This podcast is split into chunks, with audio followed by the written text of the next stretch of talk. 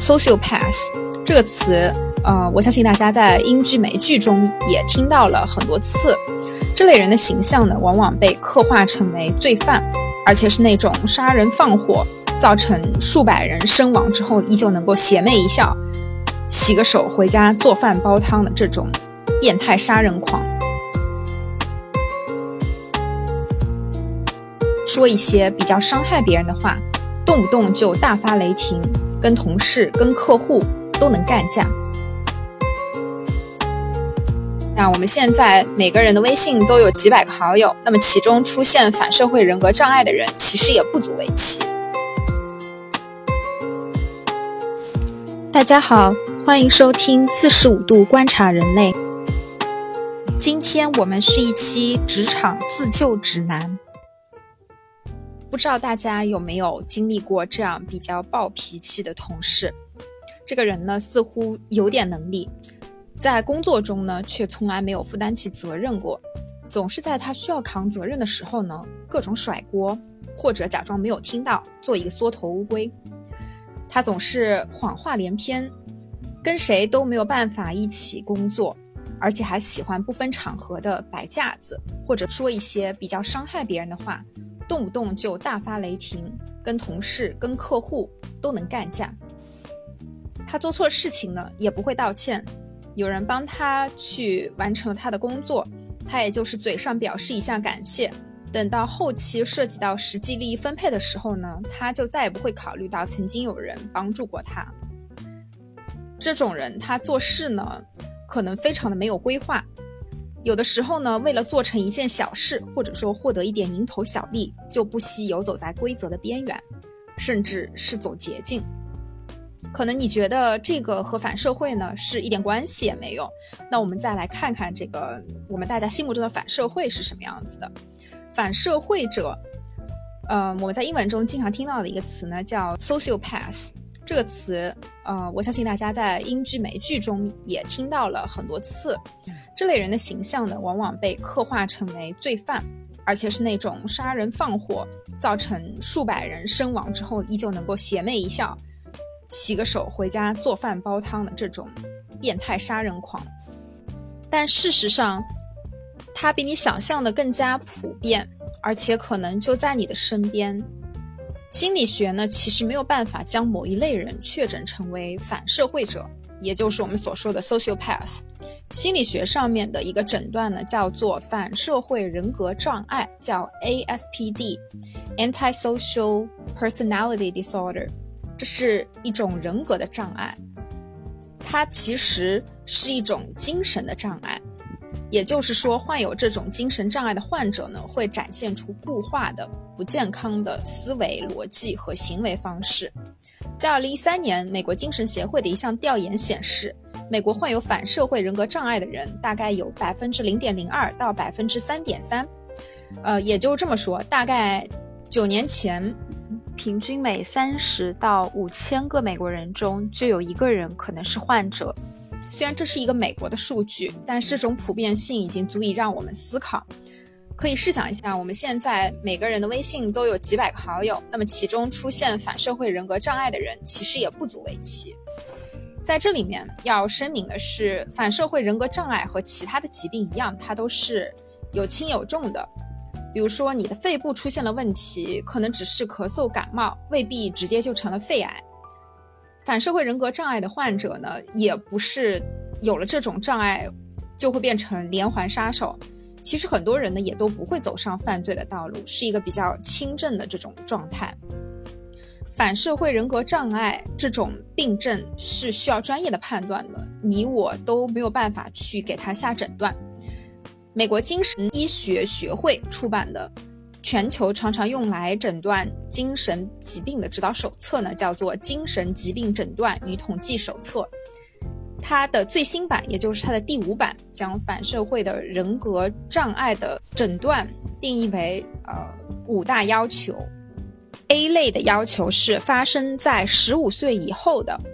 普遍存在对他人权利的忽视和侵犯。A 类标准呢，还提出了七大。行为表现，并指出在这七大表行为表现中，如果有三个行为表现就可以亮红灯了。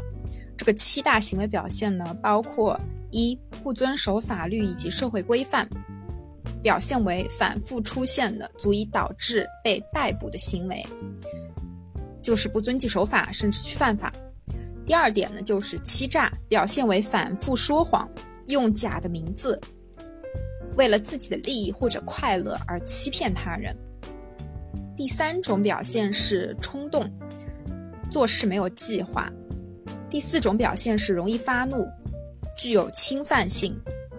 反复出现斗殴，总是充满攻击性。第五种表现是做事不计后果。无视自身或者他人的安全。第六种表现是长期不负责任，不能坚持完成工作或者不能承担经济责任。第七类表现是缺乏愧疚感，主要表现为伤害、虐待或者偷盗他人之后觉得心安理得或者是无所谓。这是第一大类下面的七个行为表现，如果有三个 check 了，那么可能就要亮红灯。第二大类呢，要求是患者至少要满十八周岁，要满十八周岁之后才能够去做这个鉴定。第三类要求，也就是 C 类要求，是患者在十五岁之前有过品行障碍发作的证据。D 类呢是患者的这种反社会的行为没有受到精神分裂症或者双向情感障碍症的影响。那么，满足上述要求的这些患者呢，可以接受相应的专业的诊断，判断到底是不是反社会人格障碍。其实，学界呢对于反社会人格障碍的形成的原因还不是很清楚。有的人表示这可能是因为基因的异常，也有人反映出，呃，血清素的异常可能会导致反社会人格障碍，还有人用童年阴影的假说来解释这个。病症，但是目前呢，没有任何一个单一的原因能够啊得到具体的验证。刚才在最开始提到的这个暴脾气的同事呢，并不代表他就是反社会的人格障碍患者，只是他在职场的环境中展现出了 A 类七大症状中三个及以上的症状。美国精神学家 Christine Hammer 对于职场中反社会人格的表现有一些具体的描述。他是这样描述的：首先，这类人，嗯，对能给他们带来好处的，包括权力、金钱等的人，展现出他们非常迷人的一面；对其他人呢，展现出冷漠、疏离，甚至于当其他的人不存在。第二类呢，是他情绪比较少，也没有办法共情，但是他在短期之内是可以伪装成一个正常正常人的。第三类的现象呢，是在工作中极度不可靠，他只做自己感兴趣的事情，对其他的事情呢一律不管。第四类是通过说谎来逃避责任。第五类缺乏规划或者没有能力去规划。第六类，自己犯错了就把问题专门扣到别人身上，而且对此毫无愧疚感，甚至看到别人因为自己的错误受罚而感到有点兴奋。接下来是会因为无聊而做完全没有必要的冒险，而把整个事情都搞砸。还有一个表现是一而再、再而三的犯同样的错误，而且自己完全意识不到自己正在重复自己之前的错误。还有一个现象是，他们可能会利用自己的外表和性吸引力去控制他人，或者实现自己在职场的晋升。他们会公开的威胁或者伤害他人，或者公开的用自自杀来威胁他人。还有一类表现是无法长期从事某一工作，不断的去转换的赛道，常常被开除。还有一类是不耽于犯罪，因为只是因为他们有能力去犯罪。